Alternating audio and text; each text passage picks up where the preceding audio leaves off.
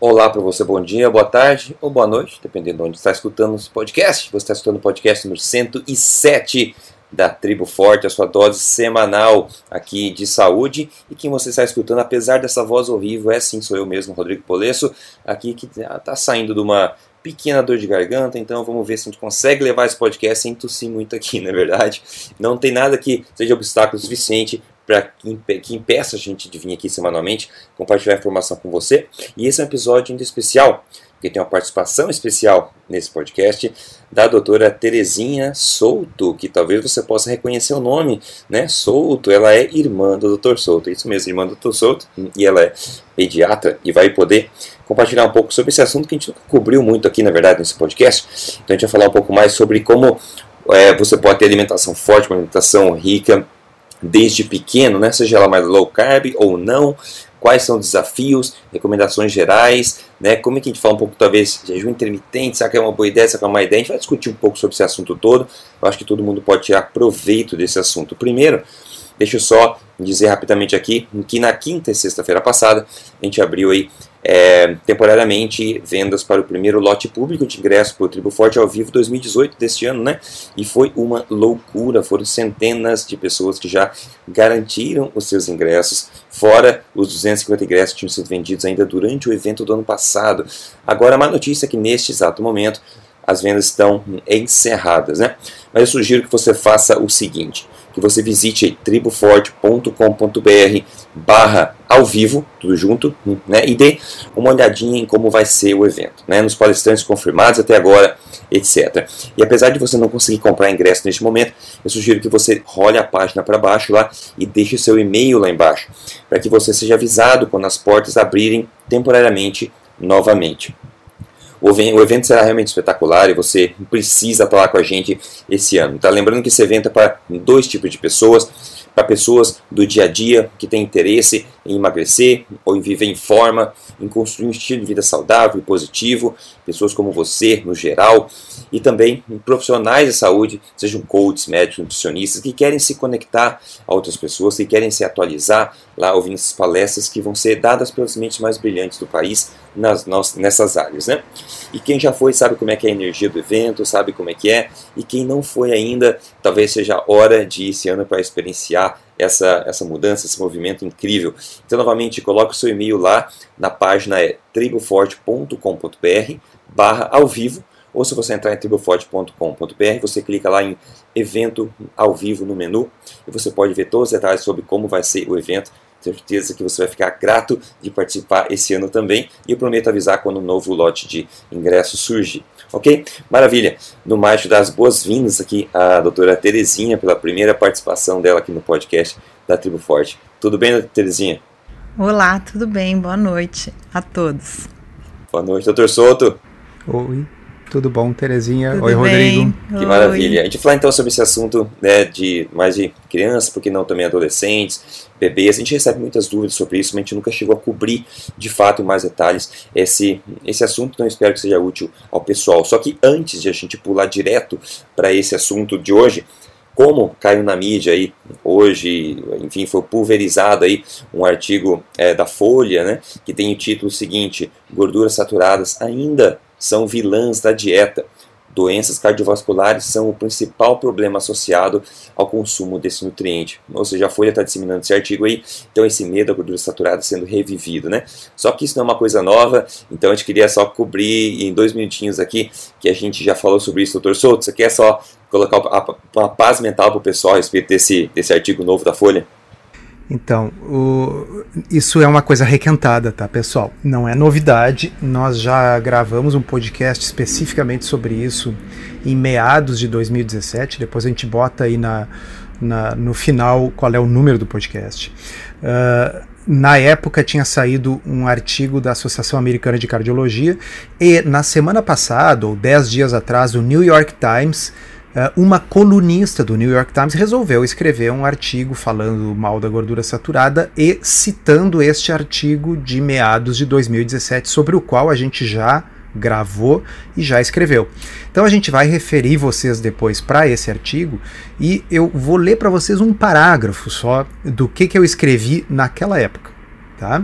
Então o que eu escrevi naquela época era o seguinte: eu fui ler o artigo original da ARRA, tem toda a crítica lá no meu blog. Quem quiser vai encontrar duas postagens que é a ARRA, ARRA é a Associação Americana de Cardiologia, AHA, tá? American Heart Association. É a ARRA contra-ataca 1 e a ARRA contra-ataca 2. Tá?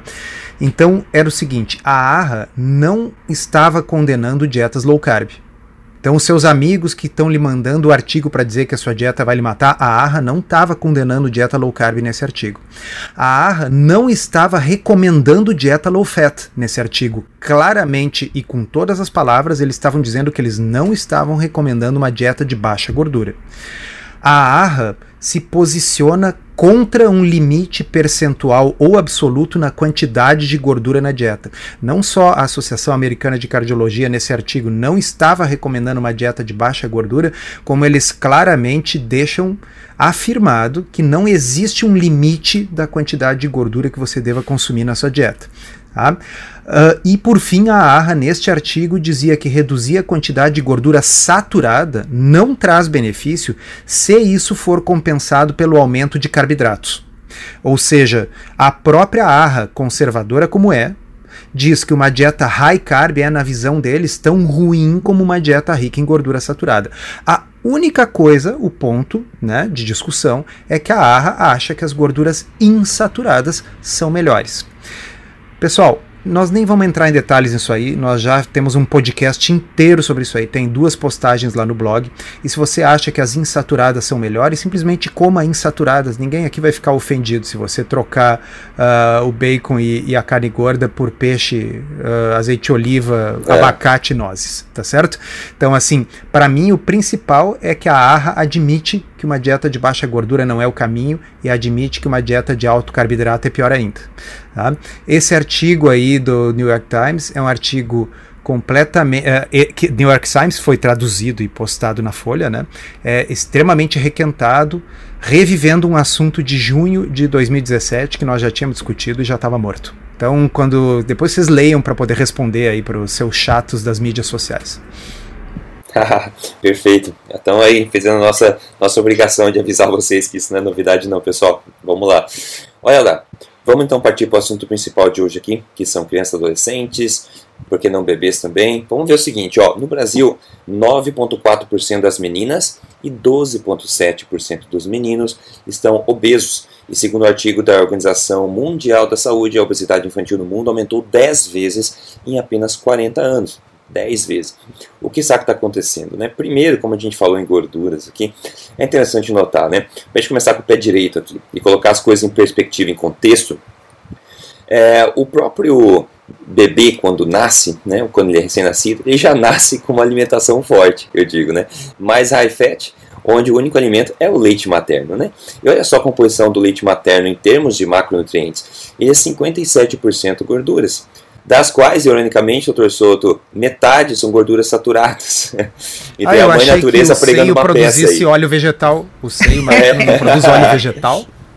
Pois é, é, olha só, a natureza é. já. O primeiro alimento que, que o ser humano tem contato é 57% gordura, das quais metade gordura saturada. Então 40% é carboidratos na forma do, do, açúcar do leite e 5% proteína. Ou seja, o bebê já nasce se alimentando de comida de verdade e com uma constituição de macronutrientes mais alta em gordura e adequada para ele, obviamente, né? Já foi, foi é, feita e lapidada por milhões de anos de existência. Em outras palavras, né, somos nós, como pais, que iremos definir qual será o próximo passo dessa criança. Não é verdade, Terezinha? Sabe que o, é os verdade. pais têm muito impacto nessa questão aí, hein? Nossa, os pais têm uma responsabilidade enorme, né?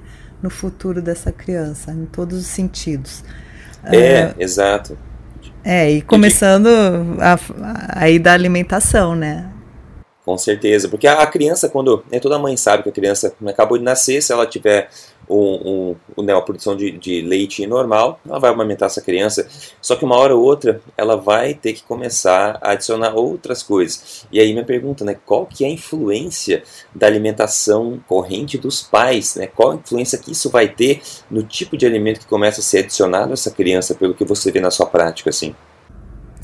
É, assim, uh, o que, que a gente preconiza, né? A Associação Americana de Pediatria, a Associação Bra Brasileira de Pediatria, o Ministério da Saúde, a Organização Mundial da Saúde, uh, a gente gostaria, se, bom seria se todas as crianças pudessem ser amamentadas exclusivamente ao seio materno nos primeiros seis meses de vida, certo? Agora, nem sempre isso é possível. Né? Uh, então, uh, antigamente a gente fazia, estou falando antigamente assim, há uns 20 anos atrás, nós não tínhamos isso muito claro, nós pediatras. Isso ainda era. Tinha muita gente que ainda introduzia precocemente outros alimentos. Isso foi mudando, graças a Deus, e a, agora, na medida do possível, nós tentamos fazer com que a introdução de outros alimentos só ocorra a partir do sexto mês de vida, que é justamente quando a criança está uh, começando a sentar. Então, fisiologicamente, é muito uhum. mais correto. Né? Uhum. Uhum. E agora, e assim, da, que tipo de alimento? Então, Isso que eu ia perguntar, eu queria né? certeza que o pessoal vai pensar nisso. É, comidinha de verdade, né? Eu acho até que nós brasileiros introduzimos, cuidamos bastante até de alimentação de criança pequena, sabe? Porque todas as mães uh, que estão interessadas em alimentar seus filhos, elas Uh, mesmo o pessoal assim mais simples, uh, que eu atendo também em posto de saúde, né? Eles, uh, as mães vêm, ah, eu quero dar comidinha para o meu filho, entendem que deve, deva ser feita em casa, etc. Só que isso, ao longo dos meses e dos anos, isso vai sendo perdido. Então existe um conceito claro, ah, vamos dar comida de verdade no início, só que depois pode comer tudo que é porcaria. Uhum, Aí que tá. Certo. A sociedade qual... brasileira, ai desculpa, uhum. a sociedade não, brasileira, dizer. ela preconiza que você não dê uh, açúcares nos primeiros dois anos de vida das crianças. Uhum. E o que é óbvio para uns não é óbvio para outros, né? Então você fala assim, não vou dar açúcar, tá bom, mas Todd pode, né? ah, não, não vou dar açúcar, mas uh, bolacha pode, né? Bolachinha de maisena pode. Então, é assim, são conceitos que nós pediatras estamos constantemente explicando para os pacientes, explicando de novo, né, na consulta de pericultura. Terezinha, e a, a, a história do suco de fruta também foi uma mudança em ah, 2017, foi bárbara, acho, né? foi bárbara. Conta foi incrível.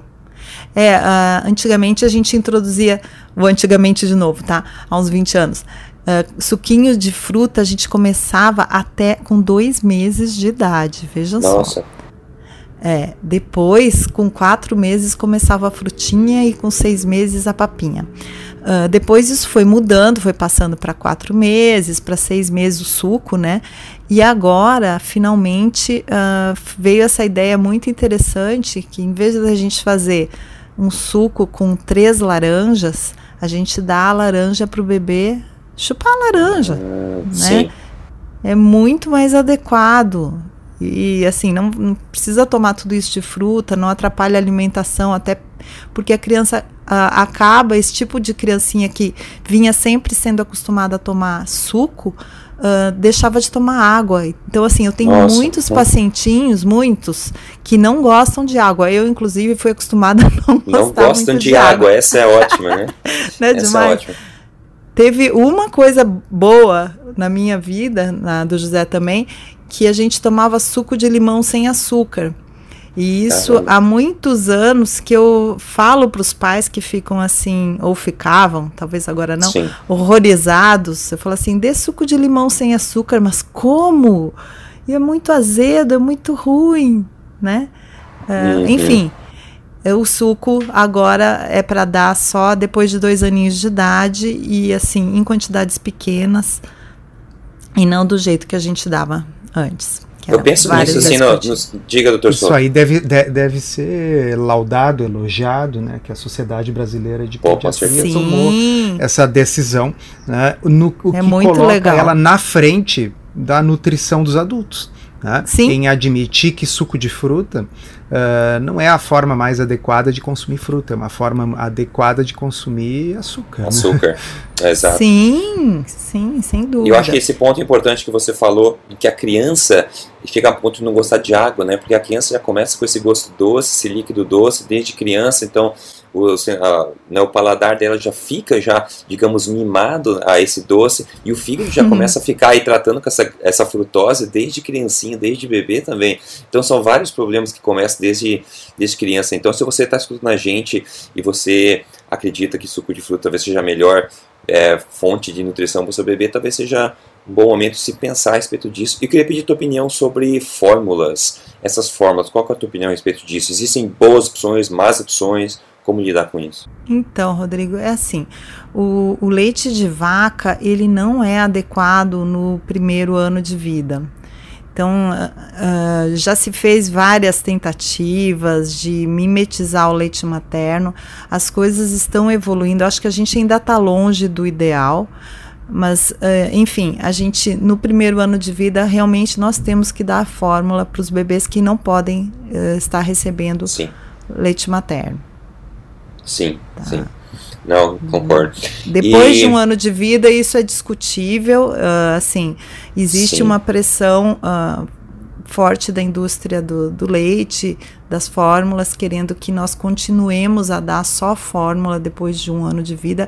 Eu, particularmente, se a criança come bem, come comidinha de verdade e come peixe, né? Uh, tem lá seu ômega 3 bacana, e, depois de um ano de vida, atualmente eu digo, ó, pode tomar o seu leitinho normal, integral e pronto.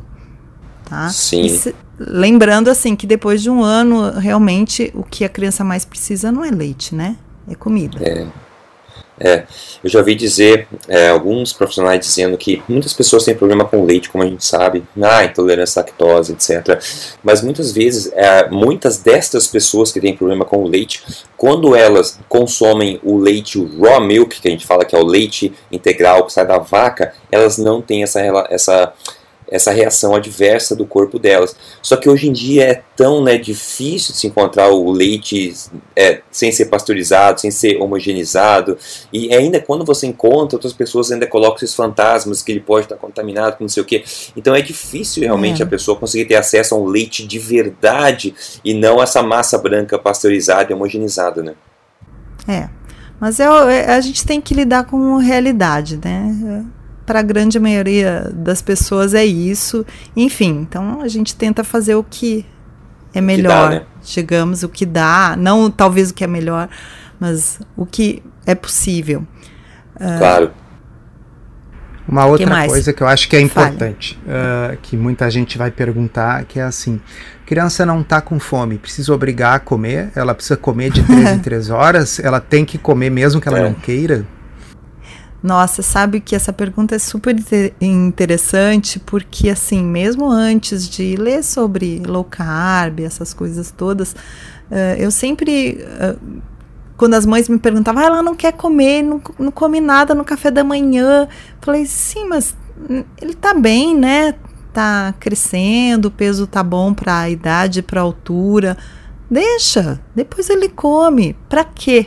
Ter que comer a cada três horas, né? A criança, assim, é, é um ser que ela ainda tem pelo menos a criança pequena, ela tem aquela coisa de saber o que, que é saciedade que o adulto já perdeu. Uhum. Né? Então vamos, vamos respeitar. Né? Principalmente bebê. Bebê a gente uh, entende que deva mamar livre demanda, né? Sob livre demanda no peito da mãe.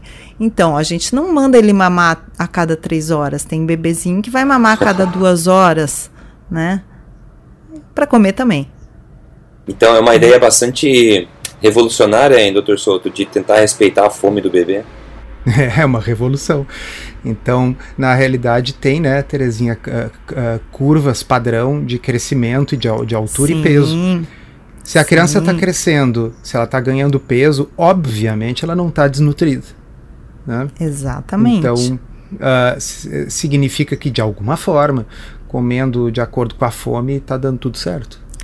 É, cada bebê tem o seu ritmo, né? Eu acho que sim, não, não precisa comer a cada três horas, mas bebê tem que ter rotina para comer. Tá?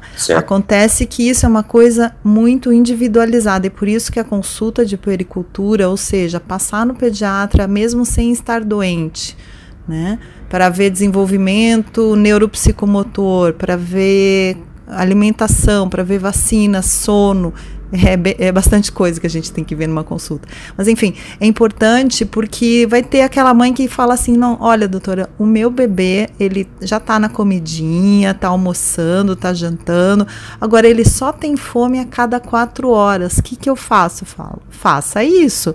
Ah, mas meu bebê, ele não quer jantar às seis da tarde. Então deixa ele jantar às oito. Qual que é o problema? Uhum. Uhum. Né? O intestino dele não sabe se é de dia, se é de noite. Eu brinco com elas assim. Ai, mas Sim. não é muito tarde? Eu falo assim, é, tarde por quê?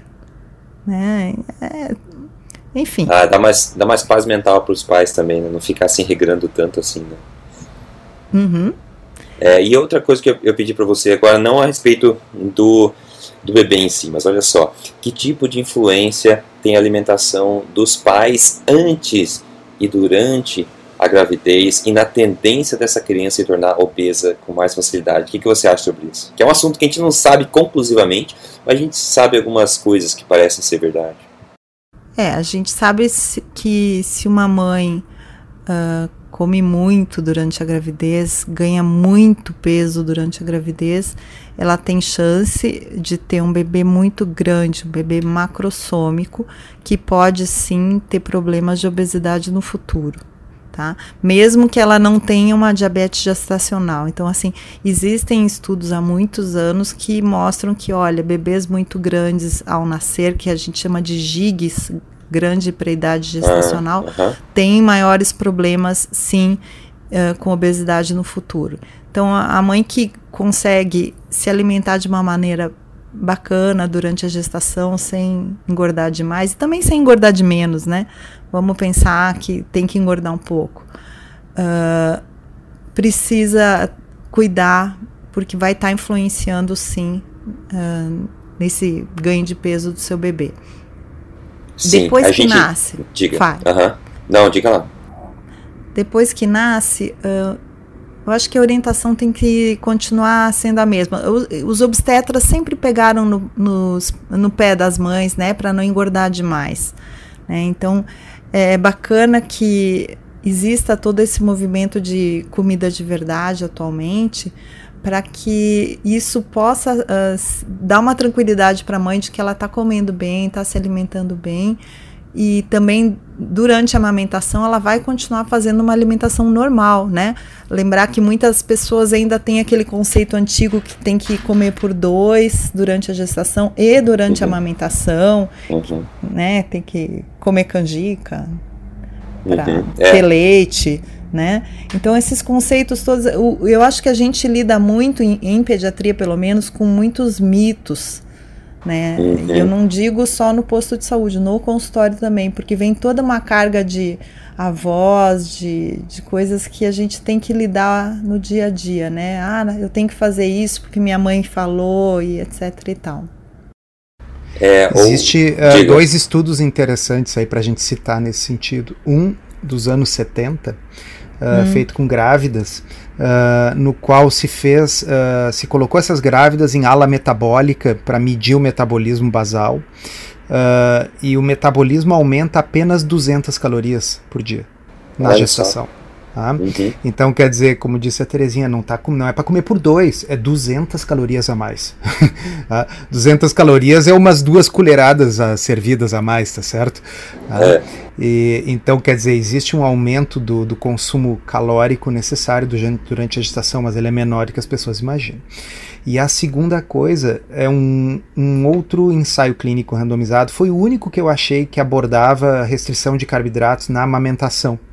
Tá? Uh, e não era uma restrição severa, não é dieta cetogênica, não é o que a gente está recomendando. Sim. Ninguém aqui está sugerindo fazer dieta cetogênica na amamentação. Mas era uma restrição para 100 gramas de carboidrato por dia, o que já é low carb. Hum, tá? Com certeza. O que, o que já está numa faixa de uh, uh, um terço dos carboidratos que as pessoas normalmente consomem. É. Tá? Uhum. E o que aconteceu nesse estudo é que essas mães perderam peso mais rapidamente, quer dizer, recuperar o seu peso pré-gravídico mais rapidamente, o que era justamente o que a gente espera, né? Elas estão comendo menos Sim. carboidrato, perdem peso mais rápido. E uh, a quantidade de leite produzido foi a mesma, para acabar com esse mito de que por algum motivo low carb diminuiria a quantidade de leite, o que significaria sim, sim, que a, a espécie humana provavelmente não existiria, porque os nossos é. antepassados não tinham uh, geladeira, né? não tinham. Uh, uh, loja de conveniência para ficar comprando comida e comendo o tempo todo. Tá? Uh, e por fim, uh, o, o, conteúdo nutricional e calórico do leite das mães que faziam low carb era um leite mais calórico e com mais gordura. Ou seja, provavelmente melhor, mais nutritivo para o bebê. Ah, pô, que legal, que legal esse input. Eu estava vendo sobre essa questão de, da alimentação durante a gravidez, que obviamente é importante, como a gente sabe. Só que outra coisa que me preocupa também é a alimentação antes da gravidez, ou a alimentação que a pessoa vem levando ao longo da vida. E na verdade, não só na geração da mãe, mas a mãe da mãe também. Tem um estudo bacana que eu estava lendo ontem, por algum motivo, que não tem nada a ver com humanos, foi feito em gatos, mas é um estudo famoso, é, feito pelo Dr. Francis Pottinger que ele testou hum. essa questão de dar né, é, carne crua para gatos ou carne cozida para gato. A única mudança era essa que ele fez entre dois grupos de gatos. Ele viu que os gatos que comiam carne cozida começaram a, a adoecer, começaram a ter problemas, se desenvolver menos que os gatos que alimentaram com carne crua. Como a gente sabe, gato é um, é um é um carnívoro obrigatório. Carnívoro. obrigatório. E daí o que aconteceu? É, esses gatos começaram a ficar doentes e a certo ponto ele, ele quis re, reverter essa situação. Então, reverter, começar a alimentar novamente com carne crua esses gatos. Só que ele notou que depois que essa que esse mal, digamos que essa malnutrição, esse desenvolvimento mais ou pior aconteceu, demorou quatro gerações de alimentação Nossa. correta para reverter os danos né, que, que ocasionou essa alimentação nas gerações passadas. Então isso me preocupa assim, claro, nós não somos gatos, obviamente, como eu disse, só que nós somos mamíferos ainda. A gente sabe que tem grande semelhança, querendo ou não. E então, será que a alimentação, como a gente vê hoje, muitos bebês já crescem com uma tendência maior Sim. de serem obesos do que antigamente. Será isso também um fruto das gerações passadas? Será que a gente pode hoje tomar uma atitude para evitar com que os nossos filhos tenham filhos mais obesos também, né? Então o problema é um pouco maior até do que a gente pode imaginar ao focar somente durante a gravidez, digamos, né? É, epigenética, né? Exatamente, exatamente. Então, uh, então é uma coisa a se pensar. E outra coisa que, que o doutor já puxou, que é a sessão de, do low carb, que foi um ótimo input na, na, amamentação, né? Uma low carb, digamos, de 100 gramas, né? A gente viu que o, não teve alteração negativa nenhuma. Mas eu queria saber a tua opinião, é, Terezinha, aqui, porque muita gente vai perguntar, né? Tem muitos pais que são low carb, ou pais que são cetogênicos, e a criança, não bebê, mas uma criança lá, 3, 4, 5, 6, 7, 10 anos de idade, qual que é a tua opinião sobre low carb? E quando eu falo low carb, aqui 100 gramas de carboidratos para menos e crianças nesse sentido. Eu acho criança um negócio bem mais difícil do que adulto, tá? Uhum. Porque assim, você pode ter uma família assim, pai, mãe, os dois fazendo low carb bonitinho. Você consegue uh, controlar o excesso de carboidrato uh, nas crianças até o momento que elas entram na escola. Exatamente. Né? Depois é. esquece. Tá? Então, assim, eu acho que a gente faz a nossa parte, nós, como pais, não estou falando só como pediatra, como fã da low carb, nada disso. Sim. A gente faz a, a nossa parte orientando, né, desde pequenininhos, e daí eles vão para o mundo. Né? Eu, eu, eu faço assim uma. Acho que é mais fácil fazer uma analogia, por exemplo, com pais que são vegetarianos, né? Uhum. Eles fazem toda aquela conversa com os filhos, as crianças vão copiar o que os pais fazem na alimentação, mas depois que elas estão no mundo, elas também vão ter, vão estar expostas a, a vários outros, outros alimentos que talvez os pais não gostassem que elas ingerissem, tá? Na, no nosso caso, quando a gente fala assim, olha, vamos tentar fazer uma alimentação com comida de verdade, vamos tentar ingerir uh, carboidratos mais saudáveis, menos inflamatórios. Agora Sim. chega na escola, tem escolinha, tem festinhas de aniversário toda semana, né? Tá Sim. todo mundo comendo. É difícil. Eu acho assim que a gente faz o que a gente pode, as crianças vão crescendo sabendo que tem alimentos mais bacanas e que vão, elas vão escapulir, assim como a gente, a maioria de nós também acaba saindo da, daquela alimentação ideal que a gente gostaria. Enfim, eu acho mais difícil uh, quando você falou, Rodrigo, de, uh, por exemplo, o que, que vai ser da, dessas gerações e será que elas já têm essa obesidade? Enfim, uh, quando a criança já está obesa, a coisa complica muito mais, porque ela não chegou naquele momento assim rápido, né? Foi uma certo, coisa certo. que foi sendo. Uh, os pais foram deixando acontecer, né? Sim. Daí arrumar o estrago é muito maior. É que nem para nós adultos que já geração, desde pequenos comíamos muito erradamente, com muito carboidrato e que temos problema com excesso de peso também pela parte genética, sem dúvida. Mas assim, uma criança que chega com uns 10 aninhos, por exemplo, ou menos, obesa, é muito mais difícil da gente tratar do que esses nossos que a gente vai uh, conversando e, e vai orientando desde pequenininho. Por outro lado, Terezinha, eu tenho a impressão que uh, as mudanças que precisam ser feitas nessa faixa etária para produzir um resultado são, são menores, né?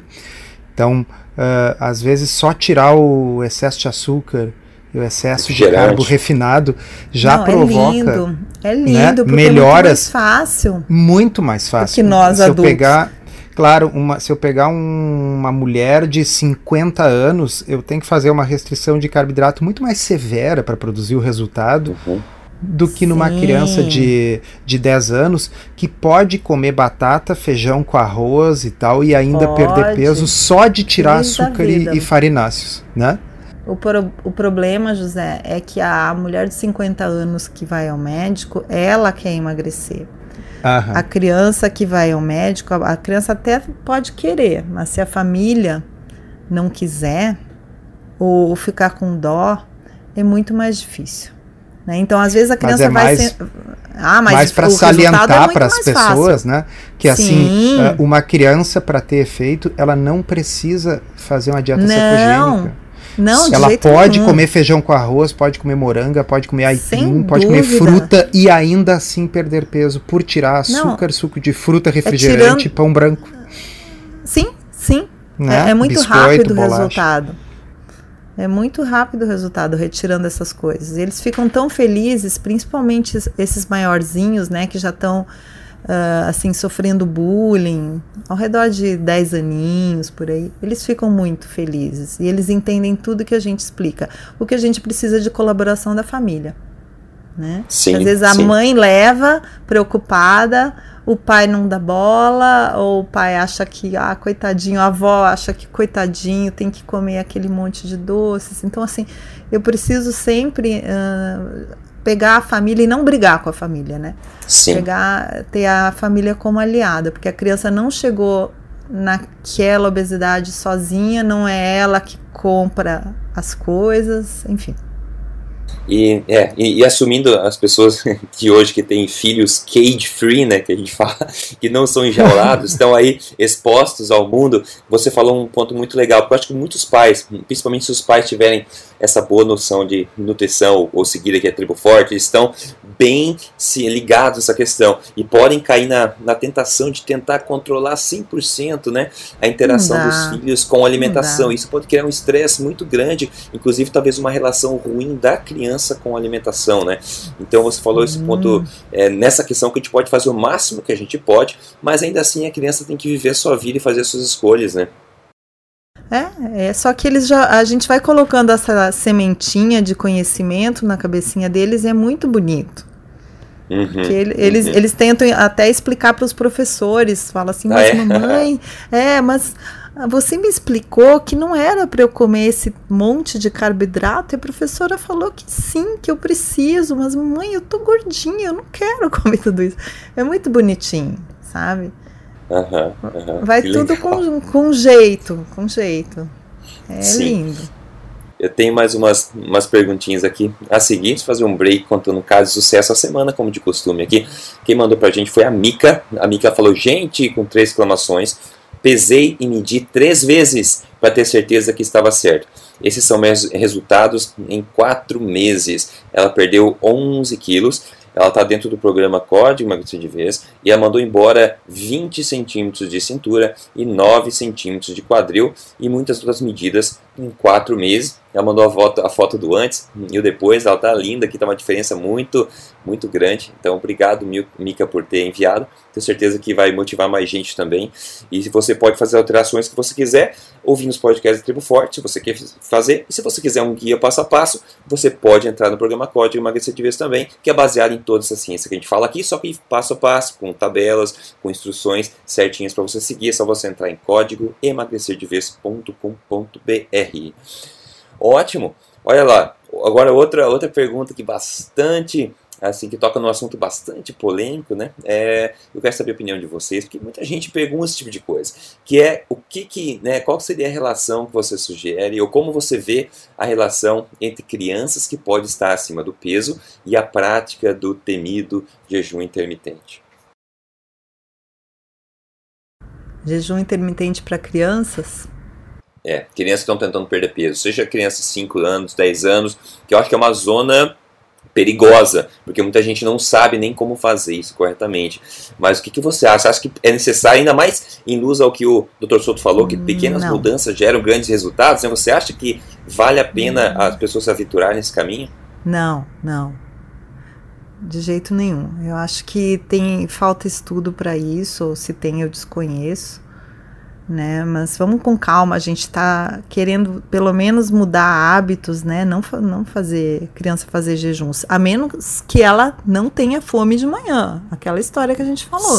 É, sim. Né? Sim. Agora, uhum. fazer jejum para criança é, é, muito complicado, eles são muito imaturos, né? E, a, e a, a meu ver, assim, é, corre-se um risco de ir para um lado de anorexia. E é verdade. Não, não. De distúrbio alimentar, menos, né, gente? Menos. Vamos só fazer modificações de, de lanchinhos já ajuda muito, né? Qualificativas, e, né? Não quantitativas, é, necessariamente. É, é. Não, eu, eu acho isso. Não. E muitas grávidas perguntam também, né? Ah, estou amamentando ou estou grávida, será que eu tenho que fazer isso? Isso me dá tremor toda vez que eu escuto esse tipo de pergunta, sabe? Não, né? É.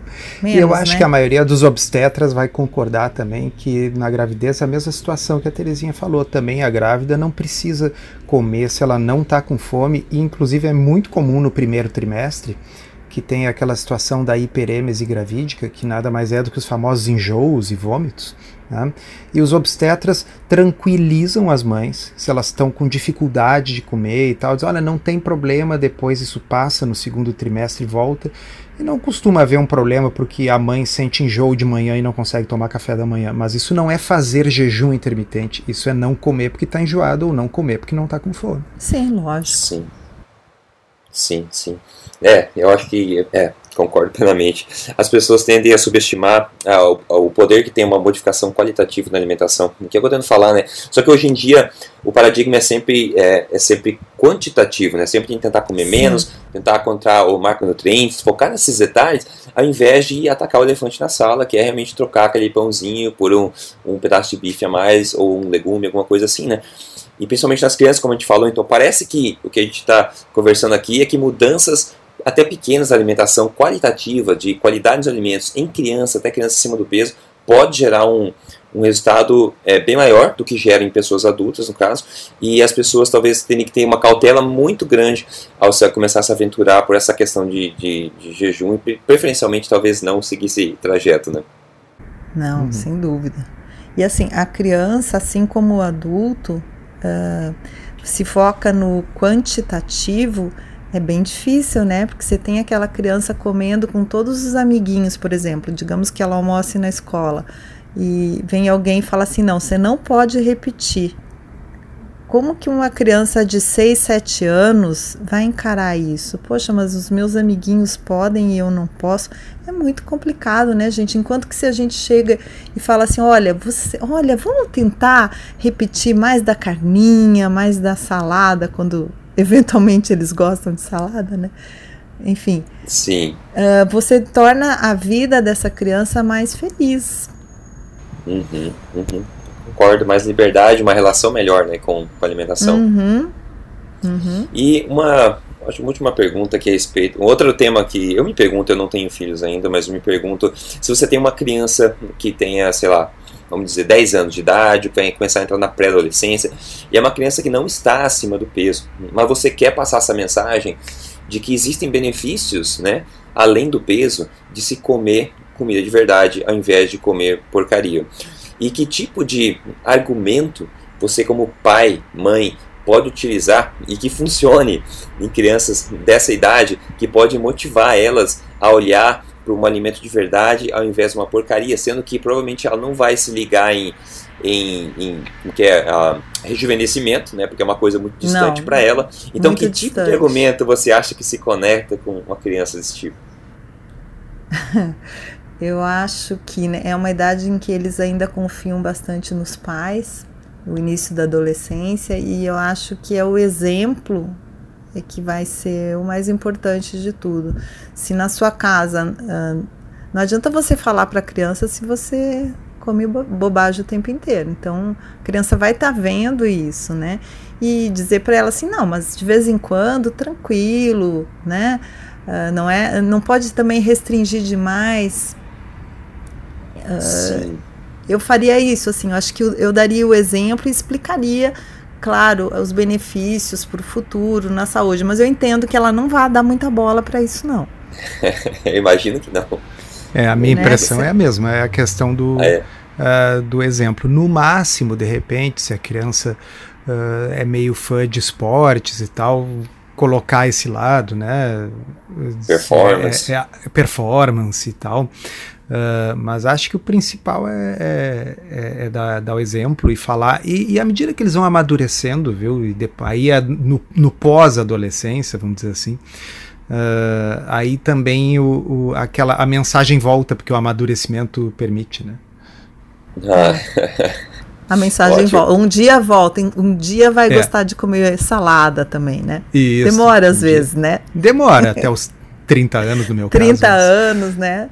É. Meu filho menor, acho que demorou, foi até os 16. Eu achava que ele nunca ia comer uma alface na vida.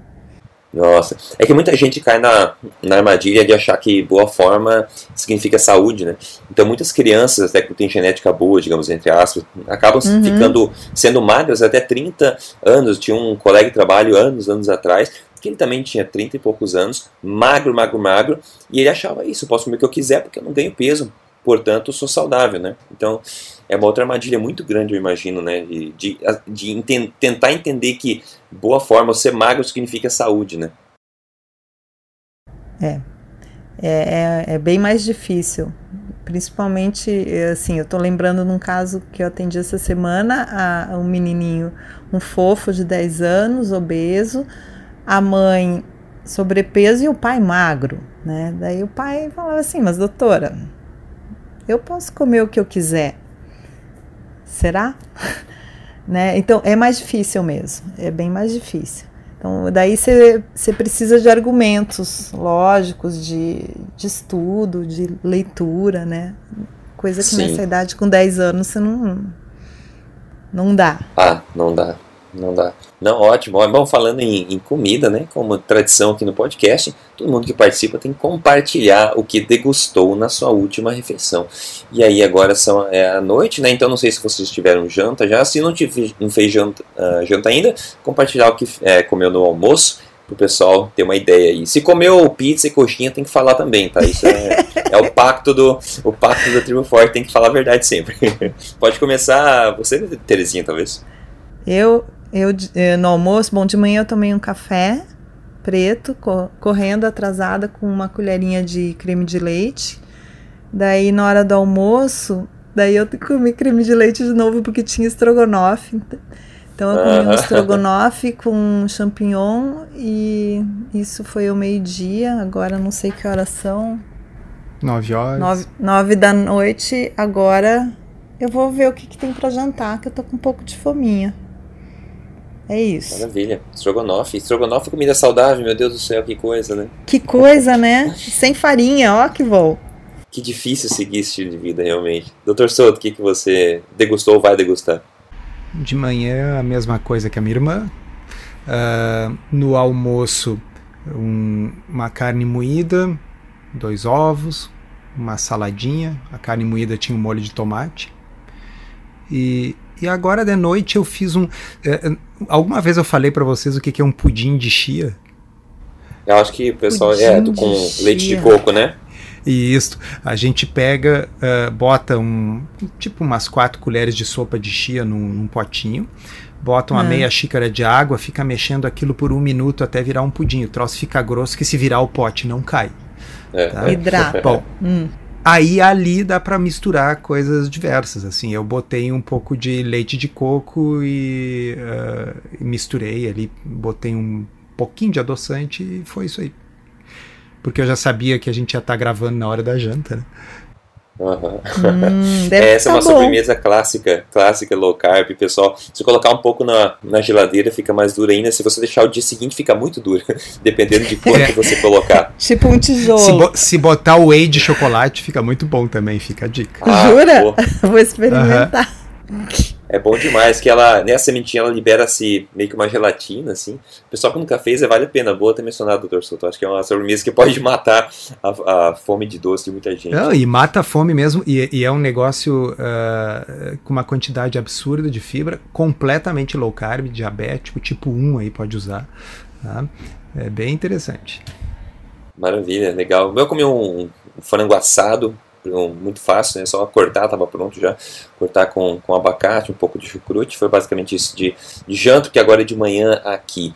Então, maravilha. Olha só, que beleza. Eu acho que o podcast tocou em vários assuntos que são dúvidas comuns das pessoas a respeito de crianças, adolescentes, gravidez e tópicos como jejum intermitente, low carb. Então espero que tenha sido útil para o pessoal que está tá ouvindo aqui. Eu convido você, se você não faz parte desse movimento oficialmente ainda, que você se torne um membro da Tribo Forte. É só você entrar em triboforte.com.br e lembrando de colocar teu e-mail também lá para você receber notícias sobre o evento quando tiver mais é, mais ingressos colocados à venda. Vai ser muito bacana, pessoal. Vai ser em setembro e vai ser em São Paulo, Tribo Forte ao vivo 2018.